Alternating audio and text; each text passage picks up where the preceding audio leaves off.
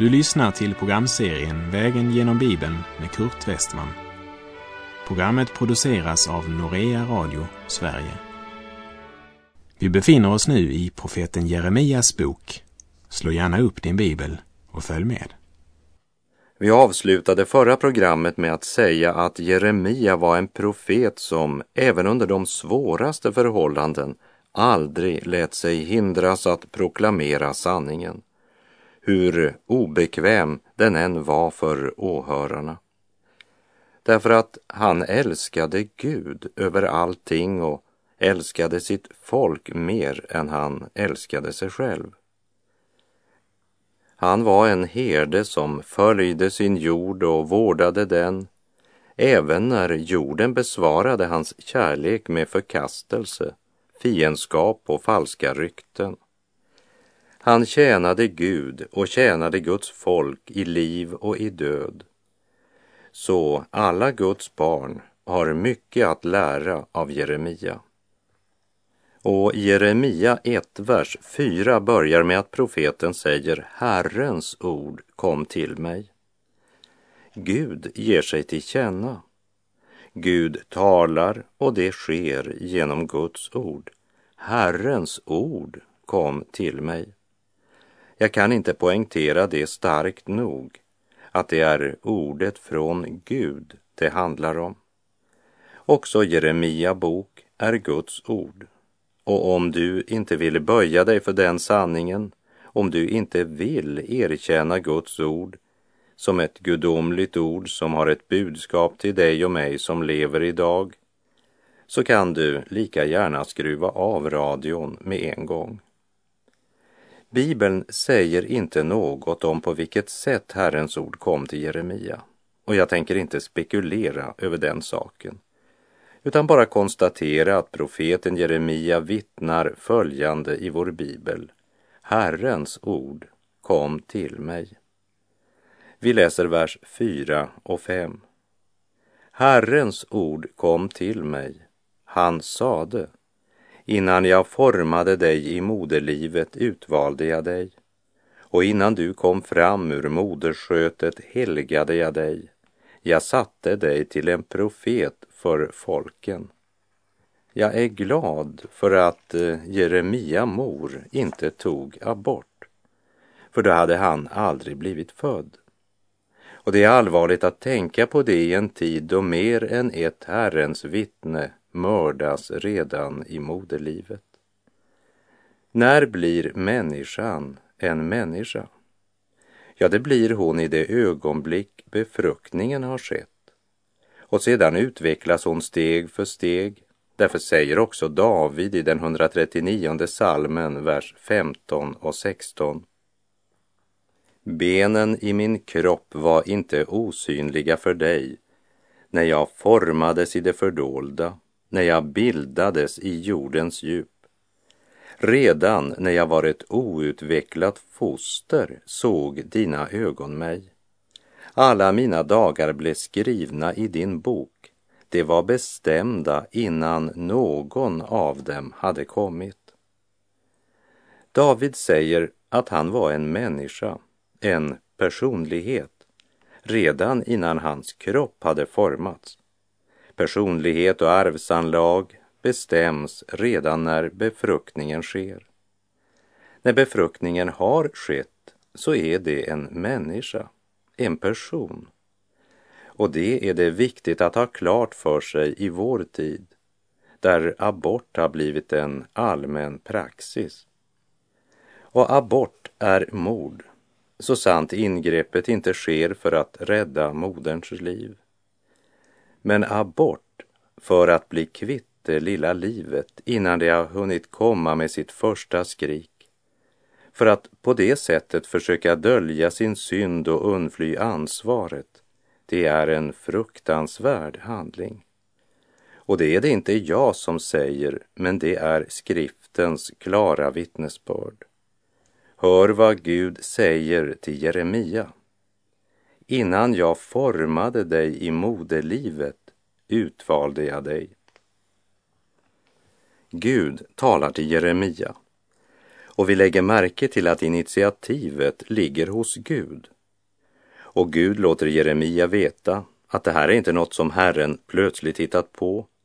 Men redan när befruktningen hade skett hade Gud sin plan klar för Jeremia. Och Gud uttalar kallelsen mycket klart och det är nödvändigt. För Jeremia ska förkunna ett kompromisslöst budskap till ett folk som kommer att förkasta både profeten och hans budskap. Jeremia kommer att kastas i fängelse och hatas av många därför att han inte kompromissar med sanningen. Men Gud vill låta omvändelsens erbjudande ljuda. Till och med när folket förs bort i fångenskap så vill Gud att folket ska veta att han älskar dem. Men att deras synder får konsekvenser. Det människan sår måste hon också skörda. Vad betyder det när Gud säger att han helgade Jeremia innan han kom fram ur moderskötet? Han var avskild för att användas av Gud. På samma sätt som kärlen i tabernaklet och senare i templet kallades för heliga. Om du såg på alla dessa kärl några så gamla och slitna att vi kanske menat att de borde bytas ut.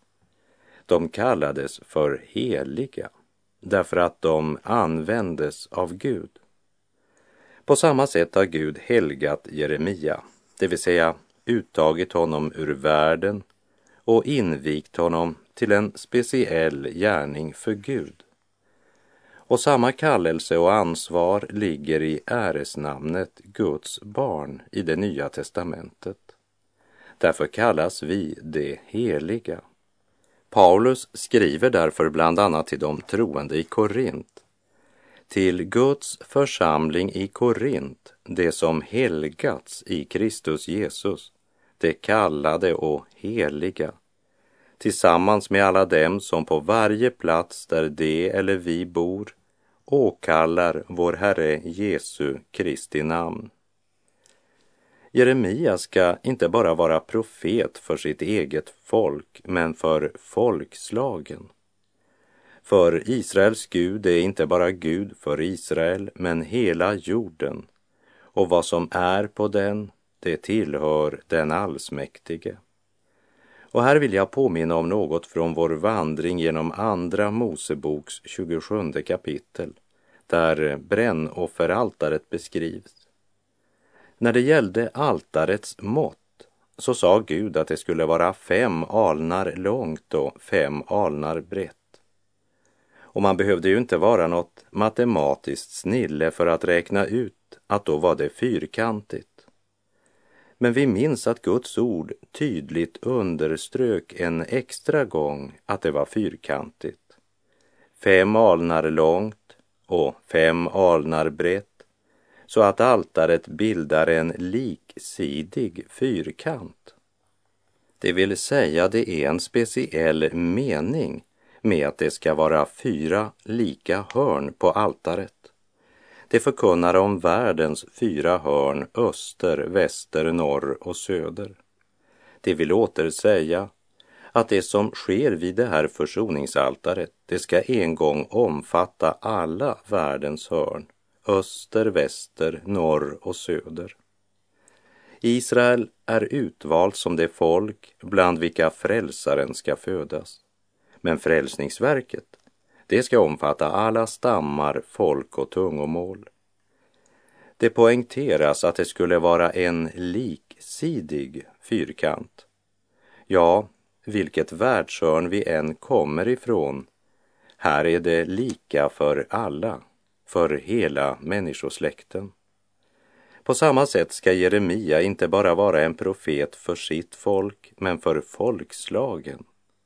Och Gud själv tar initiativet när hans ord kommer till Jeremia.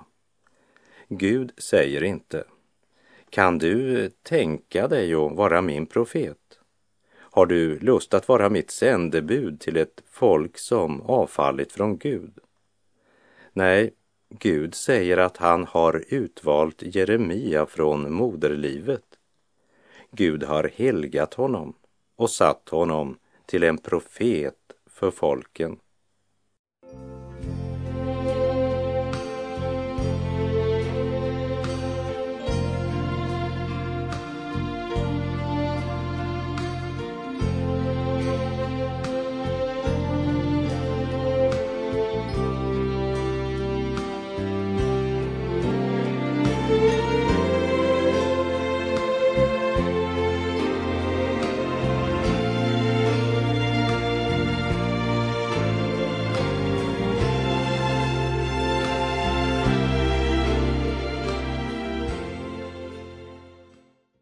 Innan jag formade dig i moderlivet utvalde jag dig och innan du kom fram ur moderskötet helgade jag dig. Jag satte dig till en profet för folken. Ja, så göd Guds kallelse till den unge Jeremia. Låt oss höra vad den unge mannen svarar. Jeremia 1, vers 6. Men jag svarade, O Herre, Herre, jag förstår inte att tala, ty jag är för ung. Jeremia var sannolikt cirka 20 år när den här kallelsen nådde honom. Och han bekänner att han blev rädd.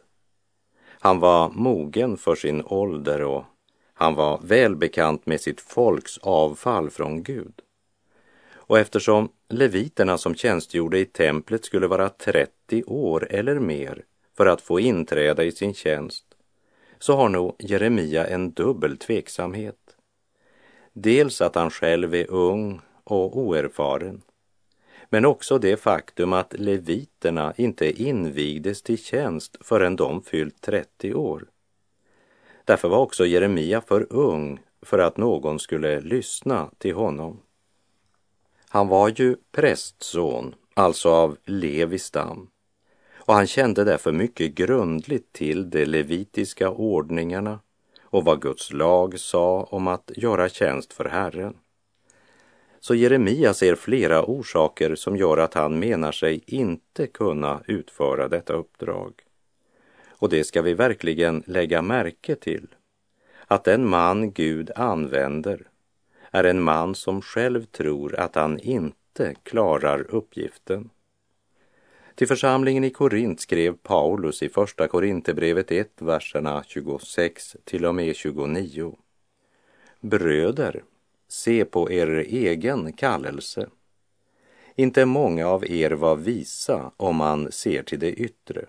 Inte många var mäktiga. Inte många av förnäm släkt.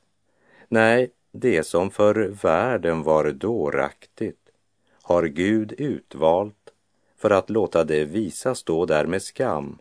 Och det som för världen var svagt har Gud utvalt för att låta det starka stå där med skam. Och det som för världen var oansenligt och föraktat, ja, det som inte var till, har Gud utvalt för att göra till intet det som var till, för att ingen människa ska berömma sig inför Gud. Jeremia kände sig verkligen inte passande för den här gärningen, varken på det ena eller det andra sättet. Men låt oss höra vad Gud svarar på Jeremia protest. Jeremia 1, vers 7. Då sade Herren till mig, säg inte, jag är för ung, utan gå vart jag än sänder dig och tala vad jag än befaller dig. Tala vad jag än befaller dig att tala. Hela Jeremia gärning och liv ska bygga på Herrens ord. Det började med att Herrens ord kom till honom. Och det är Herrens ord han ska förmedla, varken mer eller mindre. Det är som om Herren säger, det intressanta är inte din ålder eller dina förutsättningar, men att du håller dig till mitt ord. Det är i ordet från Gud kraften och myndigheten ligger. Och du ska inte vara publikfriare, men ett Herrens vittne. Det är inte teorier du ska förmedla, men Guds levande ord. Och vi läser vers 8. Frukta inte för dem, ty jag är med dig och vill hjälpa dig, säger Herren. Hebreerbrevet 4.13 säger om Gud att inget skapat är dolt för honom, utan allt ligger nakent och uppenbart för hans ögon. Och det gäller även den unge Jeremia som uppenbart fruktade för sitt folk och deras eventuella reaktioner. Och mänskligt sett var hans bedömning riktig, men hållningen var fel. Det är inte det folk som vänt Gud ryggen han ska koncentrera sina tankar omkring. Men han ska fokusera på detta faktum, Gud går med honom. Och har Gud sagt det, så gör han det. Gud vet var skon klämmer, både för Jeremia och för dig och mig. Och Herrens pil träffar Jeremia innersta och avslöjar att mest av allt är det nog människofruktan som hindrar honom och inte ödmjukheten. Men hur ska denna människofruktan övervinnas? Genom att gå dit Gud sänder oss och genom att tala allt vad Gud befaller oss. Och Jesus ger sina efterföljare följande marsorder i Matteus 28. Då trädde Jesus fram och talade till dem och sade Jag har fått all makt i himlen och på jorden. Gå därför ut och gör alla folk till lärjungar. Döp dem i Faderns och Sonens och den helige Andes namn och lär dem att hålla allt vad jag har befallt er. Och se, jag är med er alla dagar intill tidens slut. Gud ger Jeremia samma löfte. Gud kallar. Och den som Gud kallar, den utrustar han också. Och dessutom så går han själv med.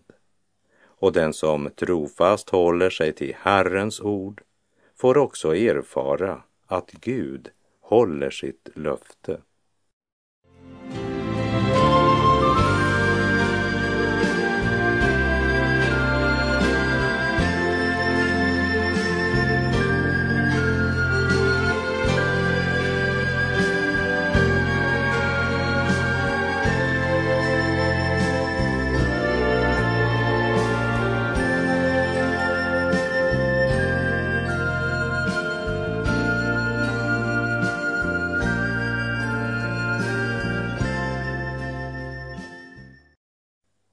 Gud gav Jeremia följande order.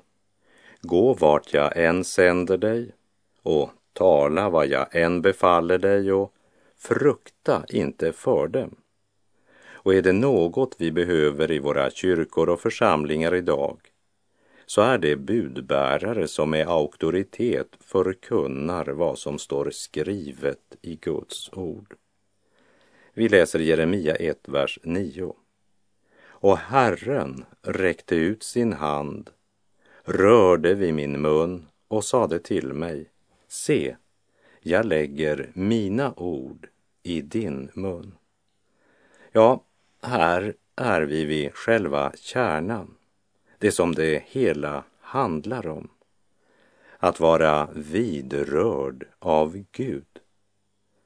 Och inför denna vers så tänker jag med tacksamhet till Gud på en del kvinnor och män som jag har haft privilegiet att få möta under min livsvandring.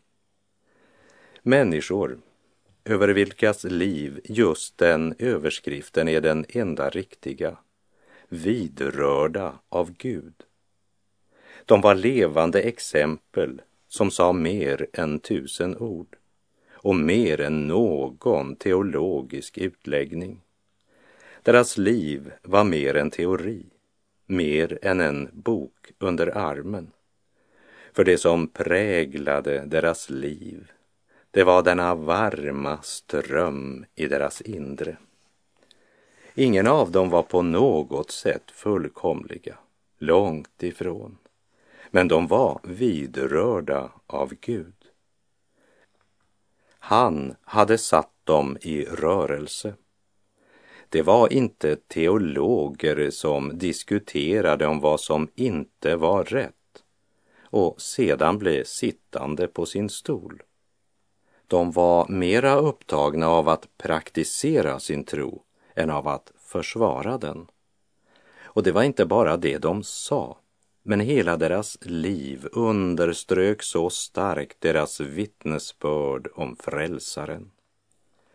Vi var aldrig eniga om alla detaljer och uttryck, men vi var alltid eniga om det grundläggande. Det finns ingen annan väg till frälsning än genom Jesus Kristus, Guds lamm. Och Guds ord är vår ledstjärna och vi är kallade att höra och att göra så som ordet talar. I våra dagar har många satt sin förtröstan till en lära istället för att personligen känna Jesus den uppståndne. Och därför så hänger sig många till verksamhet och övervakning av andra istället för att personligen hänge sig till Gud. Till sin unge medarbetare Timoteus skriver Paulus i Andra Timoteusbrevets tredje kapitel, vers 16 och 17. Hela skriften är inspirerad av Gud och nyttig till undervisning, till bestraffning, till upprättelse och till fostran i rättfärdighet för att Guds människan ska bli fullt färdig, väl rustad för varje god gärning. Jeremia blev vidrörd av Gud och skriften säger uttryckligen att Herren la sina ord i profetens mun. Därför bör också du och jag höra på vad Gud säger genom profeten Jeremia. Se, jag lägger mina ord i din mun, sa Gud.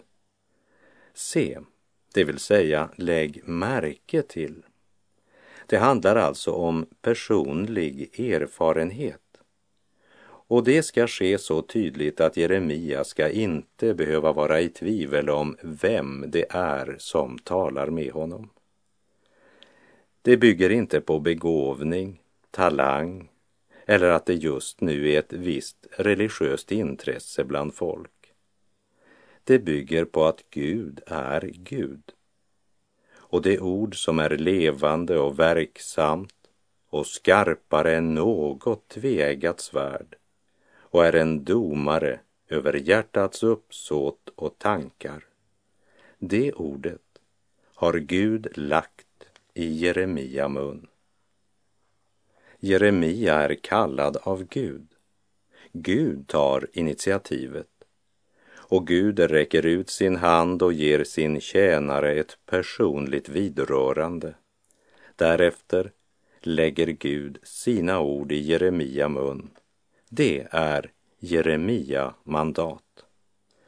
I den verkligheten ligger hans auktoritet och frimodighet och allt detta är Guds verk.